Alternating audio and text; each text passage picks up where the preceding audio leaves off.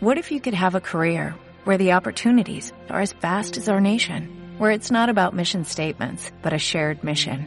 At U.S. Customs and Border Protection, we go beyond to protect more than borders, from ship to shore, air to ground, cities to local communities. CBP agents and officers are keeping people safe. Join U.S. Customs and Border Protection and go beyond for something far greater than yourself. Learn more at cbp.gov/careers. Muy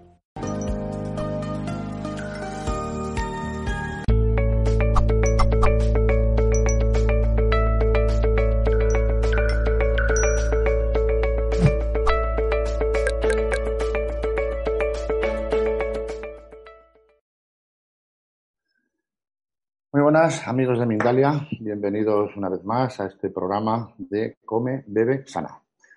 Hoy vamos a enlazar con la conferencia que dimos la semana pasada, que estuvimos hablando de la alimentación en enfermedades reumáticas de, de tipo inflamatorio en especial. Y hoy lo vamos a llevar a un terreno un poquito más especializado, que sería cómo debe comer una persona que padece una enfermedad autoinmune. Estas enfermedades que están tan de moda, tan extendidas hoy día, tan raras, tan atípicas hace tan solo unas cuantas décadas, pero que algo tiene que estar pasando para que ahora la incidencia sea tan, tan relevante.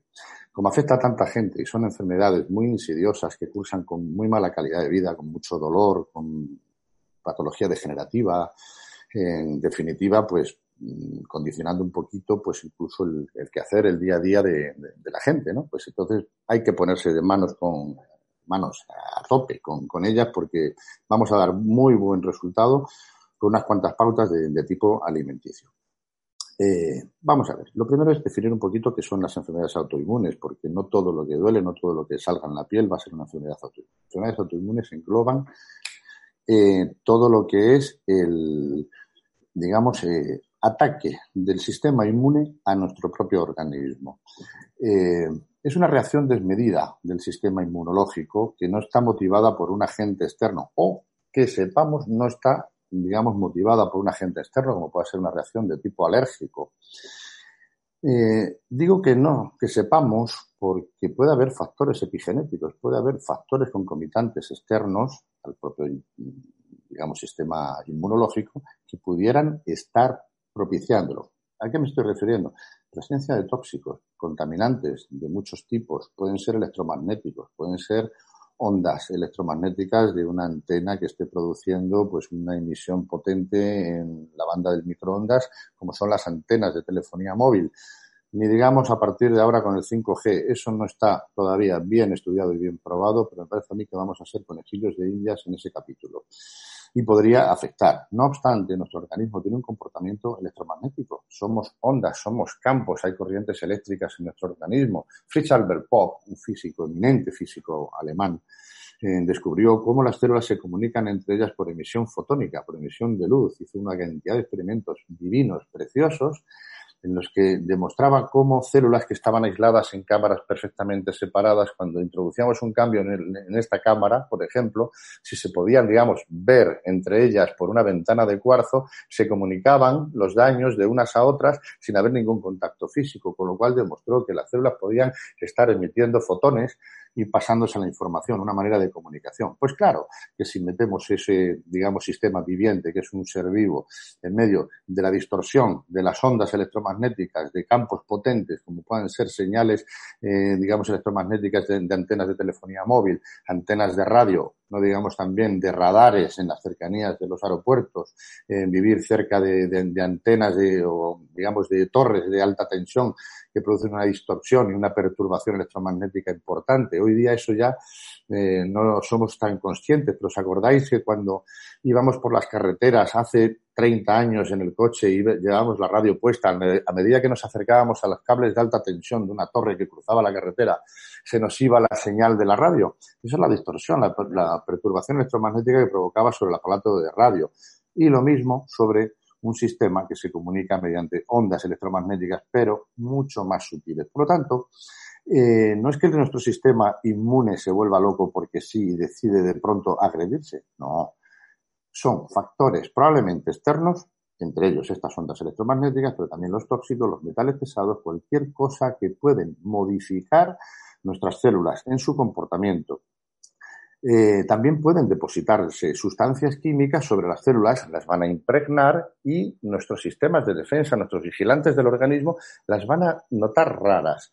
Cuando se nota una célula distinta no necesariamente patológica, pero simplemente porque se ha depositado o bien metales pesados o sustancias que el organismo no es capaz de mandar al exterior, pues entonces las células de reconocimiento eh, ven algo extraño en esos tejidos, en esos grupos celulares o también muchas veces en tejidos muy afines a captar metales pesados, como es el tejido conjuntivo. Acordaos del colágeno, hablábamos el otro día de precisamente del colágeno. Bueno, pues esas mm, fibras de colágeno son muy afines a capturar metales pesados.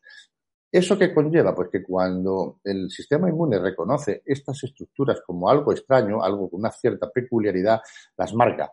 Normalmente a través de factores de necrosis tisular que van a hacer que después, cuando en la migración, linfocitos especializados en destrucción de células anómalas o viejas que tienen que ser previamente marcadas porque les toca, porque han llegado su ciclo vital, pero tienen que entrar en apoptosis. Para eso hay unos mecanismos inmunológicos para retirar, digamos, esas células que ya han digamos, cumplido con su ciclo vital y que se tienen que retirar para ser renovadas a partir de las células madre que se diferenciarán y ocuparán el sitio de esa fibra muscular rota por el esfuerzo o por la edad, simplemente que la célula madre se va a convertir en su división, se va a convertir en una célula muscular y la va a reponer. Bien, pues el sistema que tiene el organismo para retirar, digamos, todas esas células que ya han cumplido, pues es ese, la focalización Mm, digamos, poner un banderín encima, mm, empleo ese ejemplo, como cuando ves un tronco marcado con pintura en un bosque, sabes que ha pasado por allí el ingeniero forestal y ha dicho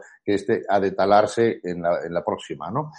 Pues lo mismo hacemos con, con, los TNF. Ese despliegue tan alto de los TNFs no es gratuito y no es por casualidad. Se debe, indudablemente, a que hay una necesidad de, de, digamos, de retirar células, bien porque se han intoxicado con metales pesados o porque se han estropeado o simplemente se ha depositado alguna molécula bien de origen también, puede ser una proteína, un péptido de la cubierta de una bacteria, de un virus, de un hongo que ha migrado al interior de la sangre, se ha depositado en los tejidos, los está, digamos, se está depositando sobre ellos, modificando su estructura habitual. Al sistema inmune se le engaña con eso, pero no se le engaña del todo. Lo que hace es preparar esa célula para que pueda ser retirada. Y eso, en definitiva, es un proceso autoinmune. Nos estamos digiriendo a nosotros mismos, nos estamos atacando. En función de qué zona, eh, digamos, es la afectada, pues hay unas patologías autoinmunes u otras. Aproximadamente unas 100 patologías autoinmunes están tipificadas ahora mismo. Desde una psoriasis hasta un vitíligo, que es esa decoloración de la piel, una rosácea, una dermatitis atópica, puede ser eh, sobre el músculo en forma de fibromialgia, sobre ligamentos y tendones en espondilitis anquilopoyética, puede ser sobre el propio intestino, que entonces tendríamos pues mm, empezando por un síndrome de intestino irritable debería, derivaríamos ya en un proceso autoinmune como es una enfermedad de Crohn o bien una colitis ulcerosa. Hay muchas, muchísimas. Un Hashimoto cuando es en el tiroides o una hepatitis autoinmune cuando el daño se está produciendo con una destrucción del parénquima hepático, de los hepatocitos Bien, acabo de comentar también eh, el tema del intestino. Es muy importante. Los síntomas, evidentemente, son muy diferentes en función de por dónde esté atacando y qué tipo de patología autoinmune, pues será, eh, digamos, más traumática o menos traumática. Algunas de ellas no cursan con dolor, pero sí pueden alterar metabólicamente mucho, como por ejemplo una tiroiditis de, Hashimoto, porque va a provocar alteraciones de tipo metabólico que pueden conllevar problemas serios. Otras, por ejemplo, pues pueden ser una psoriasis, está localizado, no te va a afectar en otros puntos a no ser en las placas donde se esté dando. Una psoriasis también puede internalizarse y provocar una artritis psoriásica que te da muy mala vida, porque eso va a provocar una inflamación articular que duele horrores, ¿no? Entonces, los síntomas van a depender de qué patología y, el daño pues dependerá también de sobre qué tejido se está provocando esa destrucción de, del ser vivo, ¿no? De, qué órganos están interviniendo. Unas serán más graves, otras menos. La mayoría de las enfermedades autoinmunes, digamos que no son mortales, eh, pero quitan mucha vida, digo yo siempre a mis pacientes, porque al final, pues mm, vives, porque la mayoría son problemas muy dolorosos, son inflamatorias, pero cuando tú tienes un síndrome de fatiga crónica toda tu vida o cuando tú tienes una artritis reumatoide, pues evidentemente se te quitan las ganas de, todo. Hay algunas patologías autoinmunes que sí que pueden conllevar daños muy graves, muy serios a los tejidos, a órganos muy importantes y que sí que pueden determinar un, desenlace fatal. Eh, no las voy a nombrar para que no eh, os metáis ahí de, lleno en ello. No me gusta provocar los síntomas ni, ni, exaltar la gravedad, porque al fin y al cabo, todas bien tratadas más o menos, todas tienen mejoría. Con lo cual, no nos vamos a, poner en las revistas, ¿no?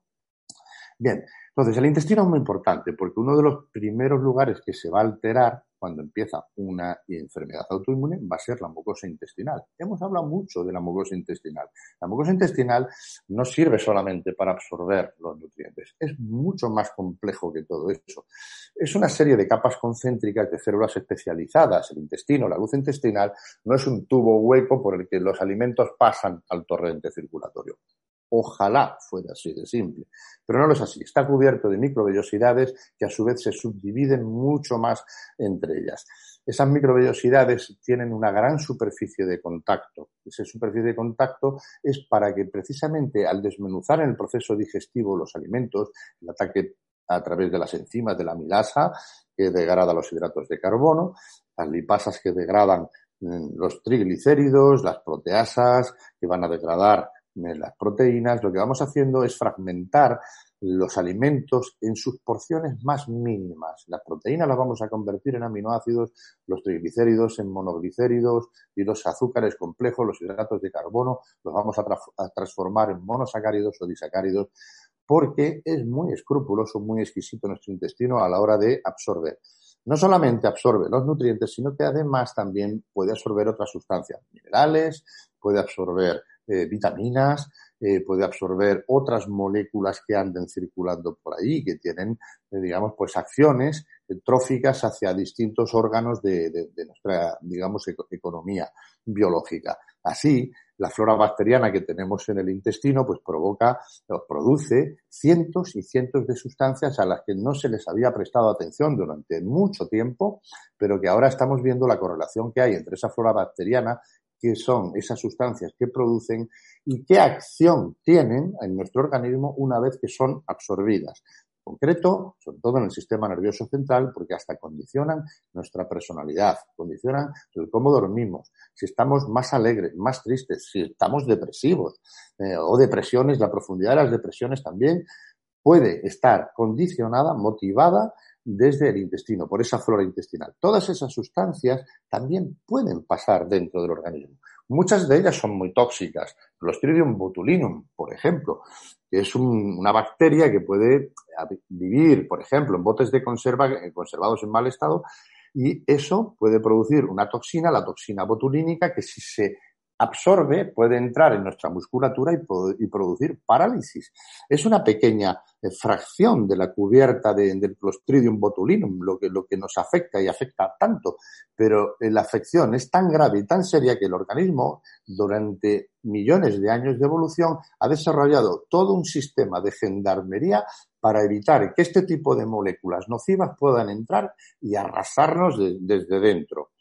Este es el motivo por el cual aparte de esa capa de absorción del, intestino, dispone otra serie de capas en las que tenemos ganglios linfáticos, tenemos gran parte del sistema nervioso. Después del sistema nervioso central, de aquí de la pelota, el lugar donde más neuronas tenemos es precisamente en el sistema nervioso entérico. Entérico significa del enterocito del tubo digestivo, ¿no?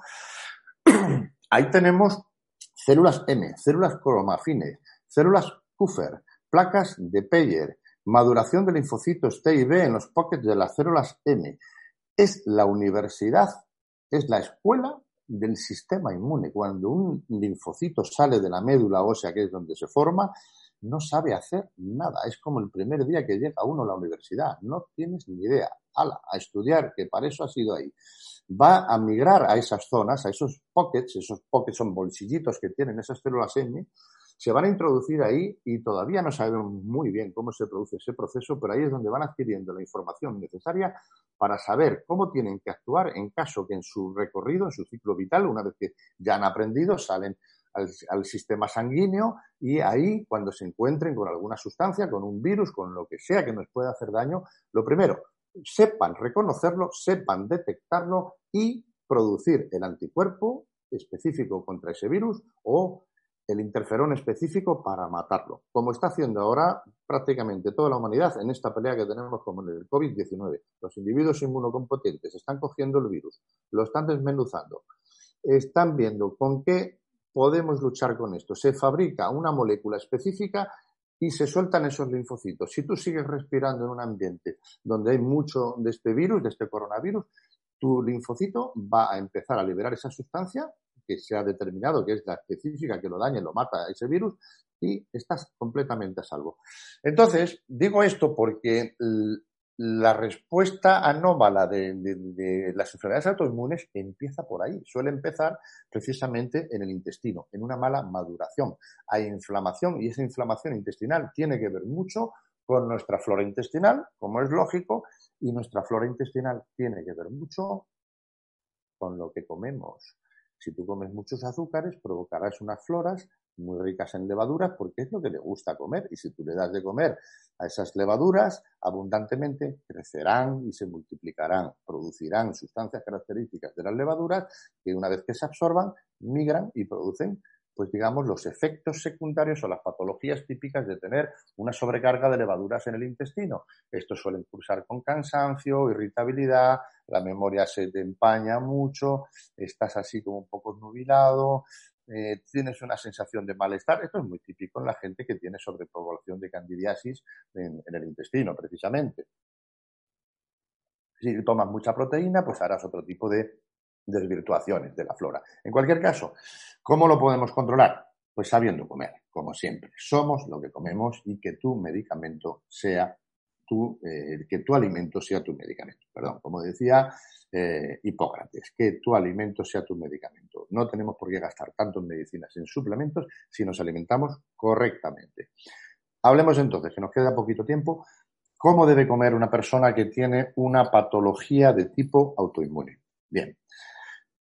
Uf, esto es como la religión. No, es un tema que no puedes tocar. ¿Por qué? Porque en el, en el aspecto de la alimentación actuamos por costumbrismo, por cómo nos han educado, por dónde vives, en las zonas donde uno habita, eh, estamos de acuerdo que todo el mundo opina que no se come en ningún sitio mejor que en tu casa. Con lo cual no puede estar toda la humanidad de acuerdo en, en eso. Depende incluso de la variedad, según el clima, las necesidades personales y además a esto se han añadido ahora pues otra serie de temas factores religiosos, éticos, morales, donde han surgido pues distintas corrientes de frugiveganos, de ahora otros que dicen que la dieta paleolítica, el otro que yo soy vegano, el otro que soy vegetariano.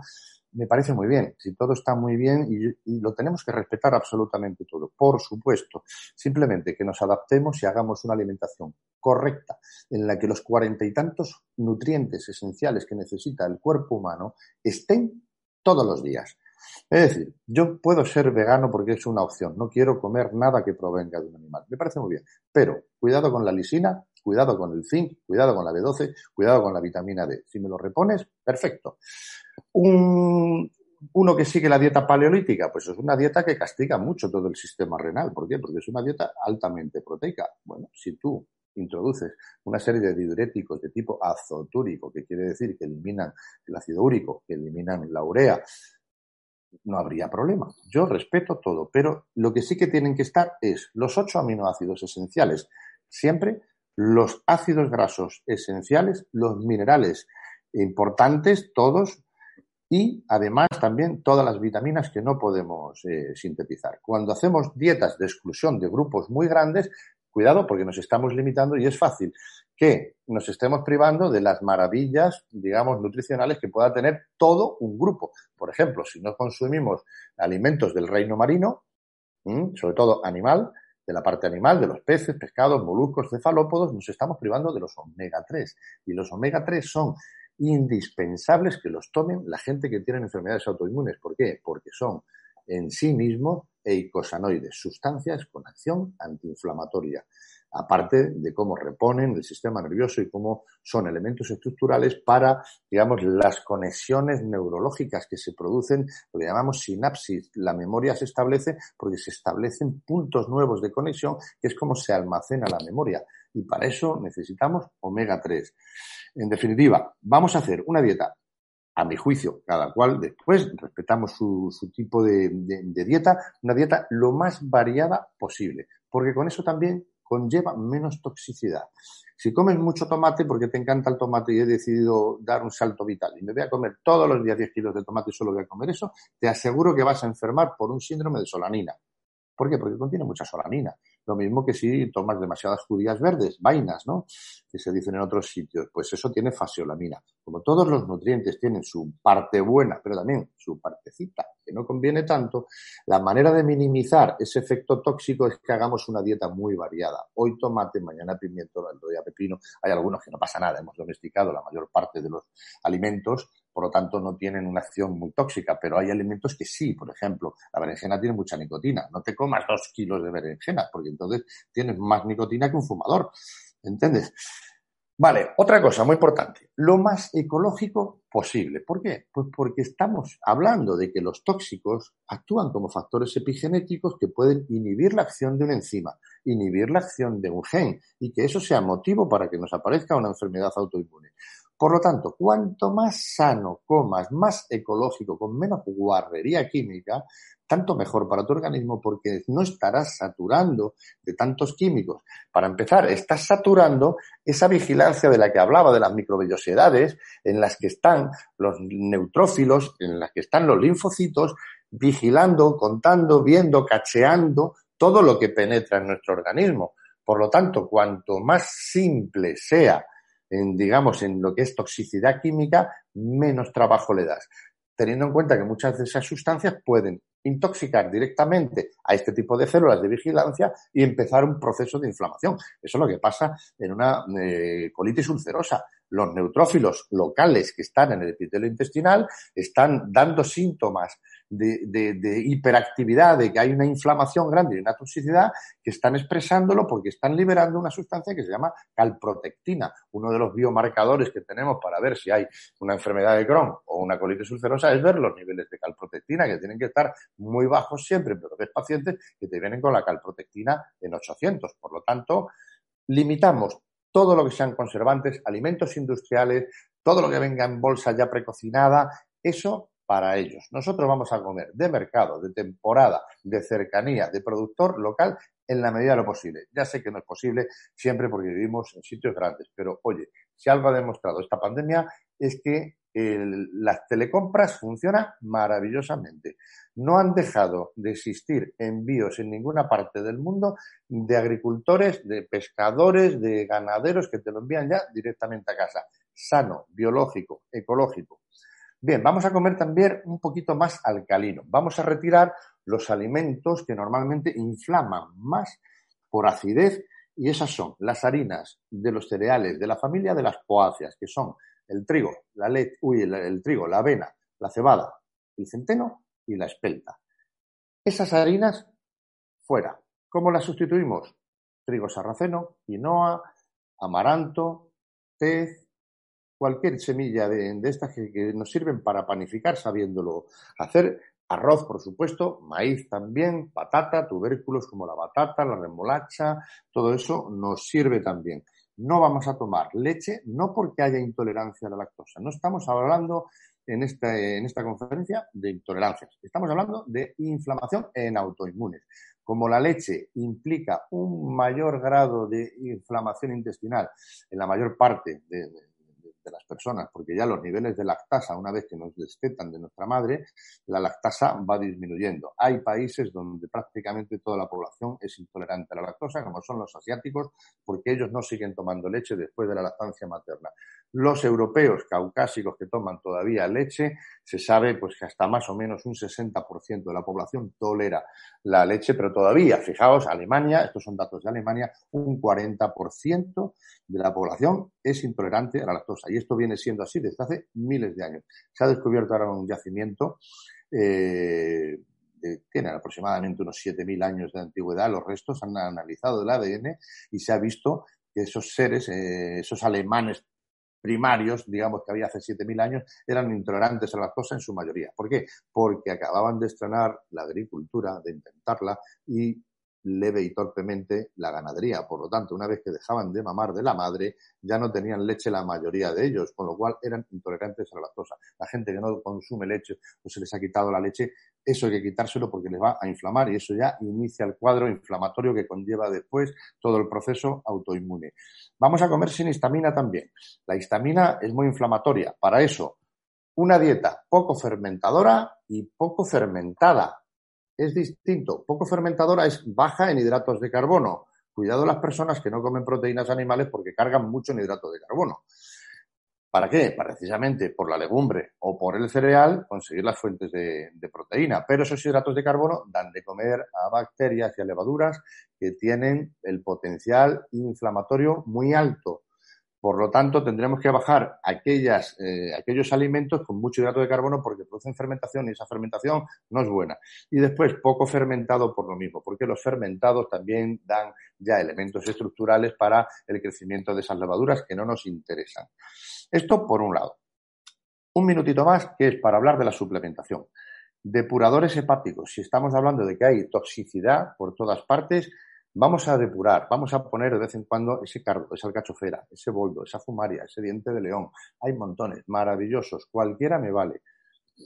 Renales, cola de caballo, también la misma fumaria del diente de león actúan de esa manera. La galluva, montones de plantas y de diuréticos que podemos emplear esa infusioncita. En vez de tomarte un café o estar tomando siempre el té verde, tómate de vez en cuando, todos los días, después de tus comidas, pues una que estimule la acción hepática depuradora, después de una comida copiosa, eh, por la noche te tomas una tisanita para que se elimine pues todo lo que es el ácido úrico por la noche, o sea, te puedes tomar infusiones que no, son, no son solamente para, para pasar el rato con algo agradable, sino además que tengan una acción terapéutica, una acción biológica. Me gusta mucho el meliloto, si lo podéis conseguir en infusión o en cápsulas. ¿Por qué? Porque drena los linfáticos.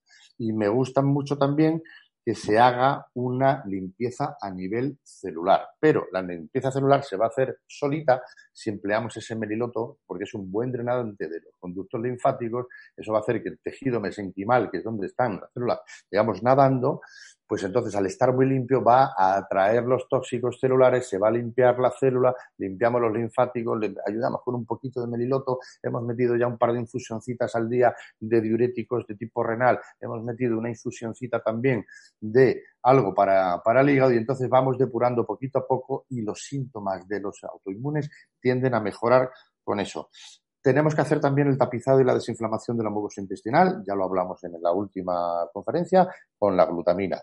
Y los reguladores inmunológicos que tenemos a disposición en tiendas, en farmacias, en herbolarios. Ahí tenemos la calahuala, Ahí tenemos el reishi, tenemos la melena de león, tenemos el shiitake, tenemos el maitake, eh, que son mm, maravillas que pueden regular muy bien nuestro sistema inmunológico, no solamente pues, tipo chinaza, que solamente trabaja sobre los macrófagos aumentando su actividad, eso te vale para un catarro local, no, para regular esa, digamos, locura que se está provocando en el organismo con, con, estos factores de necrosis tisular, la hiperproducción, la tormenta de citoquinas, como hace el virus COVID también, de, de, de esas interleuquinas proinflamatorias, las podemos regular muy bien. A mí, de elección, hay una planta que me encanta, que son las calahualas, eh, son unos helechos epífitos que se viven sobre palmeras en Centroamérica y que podrías encontrar en el mercado bajo dos nombres porque son dos especies distintas, el Flebodium decumanum y el Leucopodium leucotomus.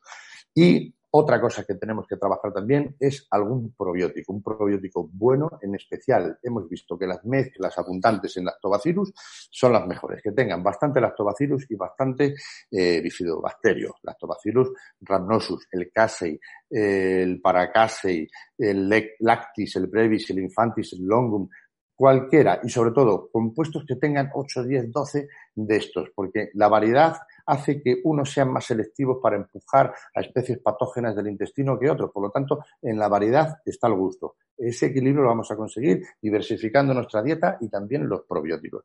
Y otra cosa que tenéis que tratar, y es muy importante en los enfermos autoinmunes, y esto lo veo en la consulta a diario, crisis de ansiedad, disgusto, eh, problema emocional potente, profundo, brote.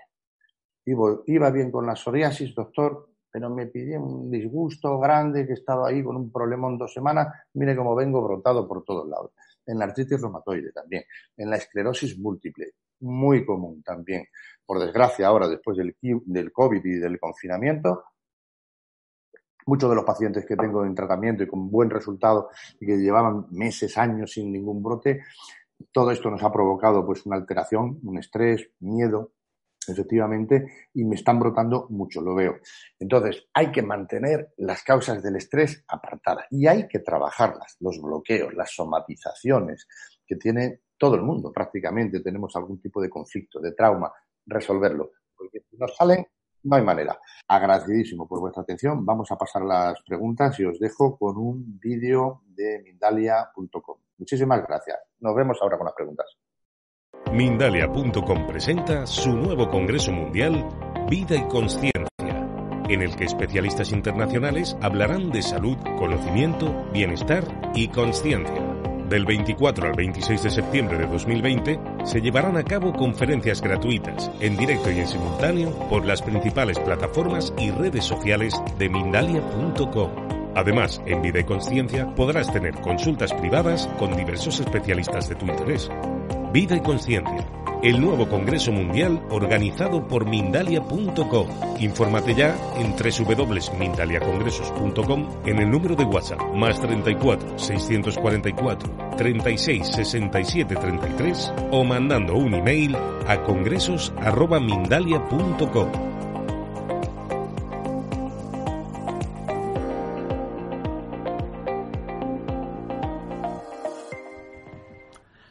Pues Teófilo, vamos a ir al turno de preguntas. Comenzamos desde YouTube con J. Pérez, eh, de Perú. Si las autoinmunes son afectadas por antinutrientes de legumbres, ¿cómo tratar un paciente autoinmune vegano? ¿De dónde sacar las proteínas? Ah, por eso decía que es que es muy complicado. Las restricciones dietéticas de grupos importantes nos suponen un cabreadero de, de cabeza, porque si hay una intolerancia algún componente de, las leguminosas eh, en general encajan muy mal, los autoinmunes empiezan a desarrollar también muchas intolerancias, dan muchos problemas con, con la alimentación, porque empiezan a no tolerar la legumbre, no empieza, empieza, el gluten les afecta, la lactosa también, la tomen más o la tomen menos, cuando ya el sistema inmune entra en este tipo de, de, procesos, se vuelve muy fino, muy delicado, no hay manera con él. Yo digo que se entra en un proceso de hiperreactividad inmunológica. Entonces van apareciendo pequeñas intolerancias y cada vez más y cada vez más, con lo cual empiezan a tener muchos problemas para comer. ¿Y qué como, doctor? Si es que no como nada, todo me cae mal. Entonces, claro, si encima nos restringimos nosotros, porque queremos ser veganos, nos restringimos el consumo de proteína animal, nos quedan pocas fuentes de proteínas, digamos, bien concentradas en el reino vegetal. Una, la legumbre. Pero la legumbre, por los ollejos, por lo que es la piel de la legumbre, cae bastante mal. La encajan muy mal los enfermos con autoinmunes. Eh, fuentes alternativas, no hay tantas, porque la proteína sí la podemos encontrar en algunos frutos secos, pero hay que tener que algunos frutos secos también son leguminosas. El cacahuete, por ejemplo, es muy alto en proteína precisamente por ser leguminosa. Opción, el pistacho. El pistacho es rico, la almendra tiene un poquito de proteína también. Te puedes ir a los cereales, pero insisto, es que cuando se tiene un autoinmune es muy fácil que también toleres más los cereales que tienen mayor contenido proteico, que serían los de las poáceas, que son los que he quitado. Antes, digo, no tomar poáceas porque ese gluten, que es una proteína, ese gluten tiene un poder irritante, a todos más o menos nos irrita un poquito, pero las personas que ya tienen esa hipersensibilidad en el intestino, el gluten les afecta más.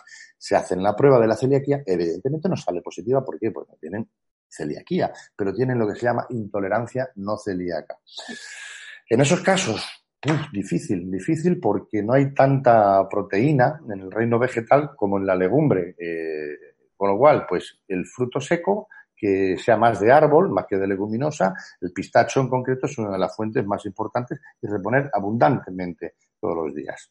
Nos vamos con una nueva pregunta desde eh, YouTube. Andrés Palma, eh, ¿qué hay con el umeboshi, que es fermentado y en Japón se hace mención a que es muy sano?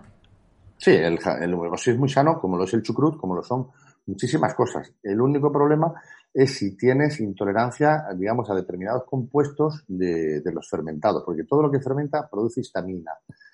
Y la histamina en gente que tiene dermatitis atópica no pueden comer, lógicamente. Entonces, es sano para un individuo que no tiene ninguna enfermedad, pero una vez que tienes una enfermedad donde ya de por sí se está produciendo mucha histamina por la fermentación de las propias bacterias intestinales, pues eso hace, contribuye a que todos los que tengan una enfermedad que brota hacia la piel, pues esa psoriasis y todo eso, pues se van a llenar de picores si no cuidan su alimentación.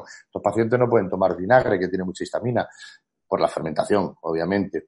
Eh, no pueden tomar los quesos muy maduros que han fermentado durante, durante mucho tiempo. No hay cosa peor para alguien que tiene picores que tomar Roquefort por ejemplo, ¿no? Y cuidado con los embutidos en tripa que también tienen fermentación, con los ahumados que también implican pues una producción de, histamina grande, ¿no? Entonces, bueno, sí, el omeboshi, el chucrut, yo son cosas que las recomiendo mucho porque además son fuente de muy, eh, la kombucha, por ejemplo, son fuentes de, de lactobacillus muy buenas.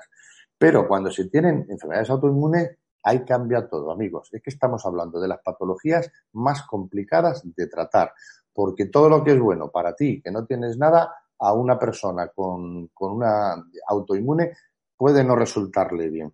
Por ejemplo, hay muchos pacientes que hablan que les va muy bien la dieta paleolítica para tratamiento de Crohn y de colitis ulcerosa. Y sin embargo, yo se la he puesto a otros pacientes que les ha caído fatal. Es decir, no hay un término medio. Artritis reumatoide, va muy bien el, ser vegano, hacer una dieta totalmente vegetariana pero no todo el mundo que ha hecho una dieta vegetariana que se la haya puesto yo se ha curado de un artritis reumatoide. Sí es cierto que baja mucho la inflamación porque las dietas veganas son maravillosas, son muy alcalinizantes y toda esa alcalinización conlleva menos grado de inflamación articular, pero no todo el mundo se cura. Es que en las autoinmunes estamos, digamos, lidiando con, con, lo más complicado y es que eh, dependiendo de cómo se, digamos, se establece esa inmunidad en el intestino, cada individuo va a hacer una reacción particular a unos alimentos u otros, con lo cual, con lo cual tienes que estudiar cada caso individual, individualizadamente. Yo no tengo una dieta impresa en un papelito que le doy a mis pacientes de autoinmunes. No, a cada uno le tengo que estudiar, chequear a qué es intolerante, qué le viene bien, qué le viene mal, con mis aparatos de bioresonancia, y le construyo una dieta específica para él.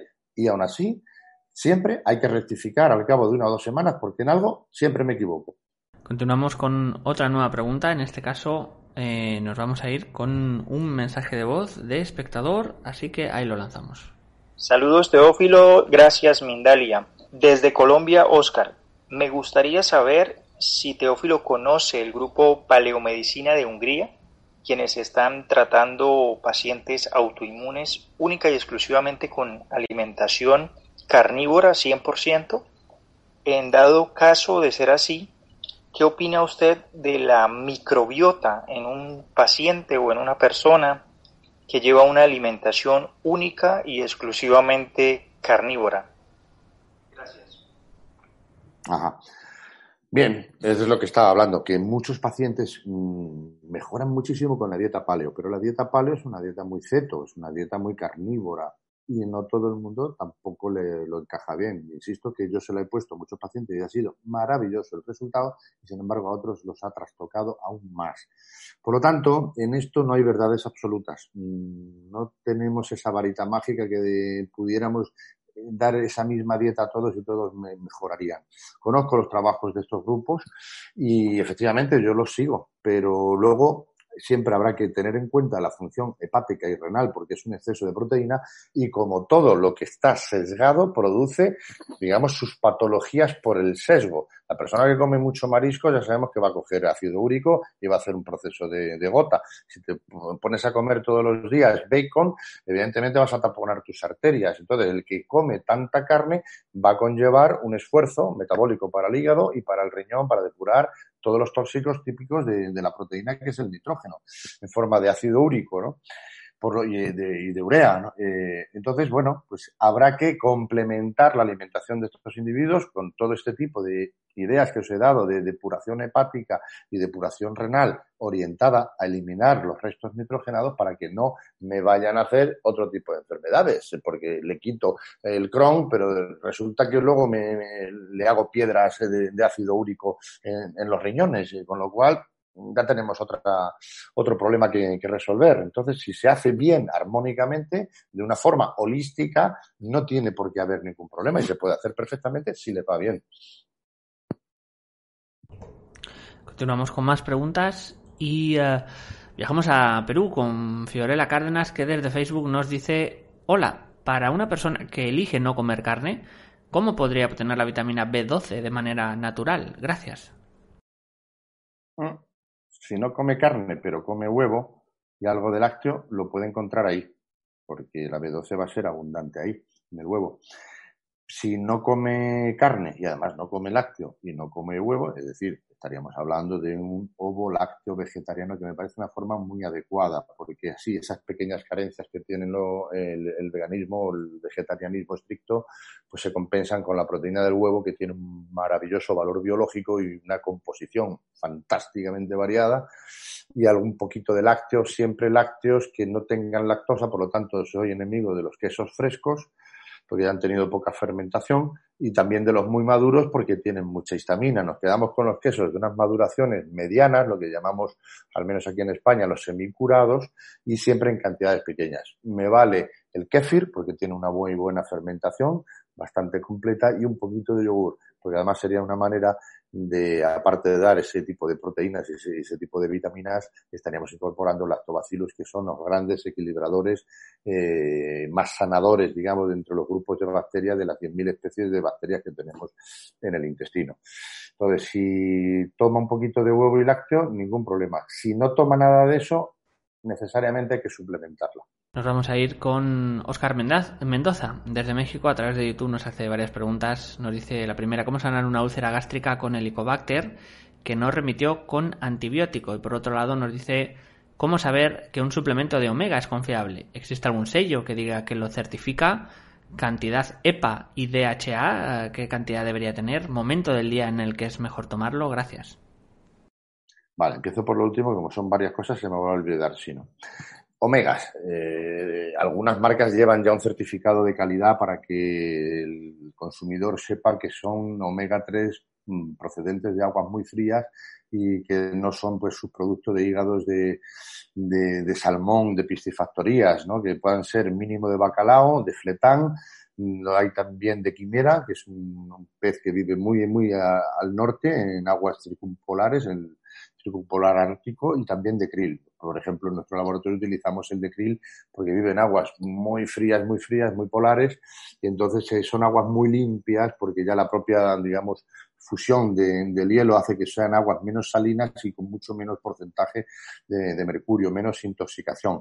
Mejor hora del día y porcentaje, depende de para qué lo quieras. Si lo quieres para, eh, digamos, tener un efecto neurológico, lo mejor es que sea alto en DHA, incluso tomar el DHA a solas el ácido docosahexanoico. Si quieres una acción más bien de movilización de, lípidos en el hígado y en el torrente circulatorio, es más conveniente el EPA, el ácido icosa pentanoico. Las proporciones, yo normalmente, a mí me gustan mucho las proporciones 3 eh, a 1 de DHA y EPA, que van muy bien, aunque los puedes conseguir solamente DHA y solamente EPA. Y luego, en función de lo que tú quieras conseguir, ya das una u otra concentración. La forma de tomarlo y administrarlo varía mucho de un individuo a otro. Lo digo anecdóticamente, yo no lo puedo tomar de noche porque precisamente esa acción neurológica de activación que tienen, en especial el DHA, a mí personalmente me hace tener muchos sueños paradójicos. Sueño muy intenso y no paro de soñar, tanto que me llego a despertar cuatro y cinco veces en la noche, cosa que no quiero. Duermo poco y no quiero que me molesten esas poquitas horas de sueño. A quienes les pasa eso, que no somos tantos, no lo tomas por la noche. Aunque dicen que para la acción neurológica la mejor toma es la nocturna, que es el momento de la reparación del sistema nervioso. Pero en mi caso no lo puedo tomar así. Yo lo tomo en desayuno, lo tomo en comida y ya no lo tomo en la cena. Siempre con la comida para que haya una disposición buena de bilis, ya que tiene que emulsionarse para que luego pueda tener un buen ingreso en el torrente circulatorio. Entonces, yo a mis pacientes les digo, desayuno, comida, cena, con esas tres comidas. Si no te altera el sueño, muy importante la de la noche. ¿Te altera el sueño? Me pasas esa cápsula a la mañana. Esa sería la, la manera de, de tomarlo. La otra pregunta no me acuerdo cuál era, porque han sido muchas. Nos decía eh, cómo sanar una úlcera gástrica con helicobacter que no remitió con antibiótico. Gracias. Pues ese helicobacter te ha cogido cariño. Si no ha remitido con antibióticos y te habrán dado varios ciclos, yo te recomiendo no vuelvas a tomar esos antibióticos porque te van a destrozar la flora intestinal. La mayor parte de los pacientes que pasan dos tres veces por el ciclo ese de los tres antibióticos acaban teniendo incluso algunos de ellos patologías autoinmunes después. Porque roto el equilibrio de la flora, empieza la inflamación y ya empieza el baile eh, este tan feo de las autoinmunes. ¿Cómo se puede resolver? Os voy a dar un truco que me ha funcionado en muchísimas ocasiones. Una cucharada de aceite de, oliva virgen extra cada mañana nada más levantarse. Eso tiene ácidos, tiene ácidos grasos que son suficientes para crear una película en todo el esófago, todo el estómago, todo el intestino y hemos negativizado a muchos pacientes con Helicobacter pylori y que sin tomar antibióticos, simplemente insistiendo con un aceite de oliva virgen extra, si es posible, primera presión en frío, a diario, cucharada, sopera, una cantidad abundante. Además, sirve para estimular la secreción de la vesícula biliar que se va a limpiar y si tiene un poquito de arenilla o ese barrillo que se habla muchas veces va a salir y vamos a hacer lo mismo con los canalículos, los conductos biliares hepáticos. Nos sirve para tapizar todo el intestino, sacar el helicobacter y además hacer una limpieza de todos los residuos de, biliares, de sales biliares que estuvieran ahí, que pueden, eh, con el tiempo y con los años, pueden también obstruir. De una manera eficacísima, un 3 en 1 que, que no lo encantado. Esto era un tema eh, inacabable. El tema de las enfermedades autoinmunes me, lleva pues normalmente entre dos y tres días a hacer los cursos. Imaginar lo que es hacer un esfuerzo de síntesis en media hora para, para hablar, aunque solo sea de la alimentación.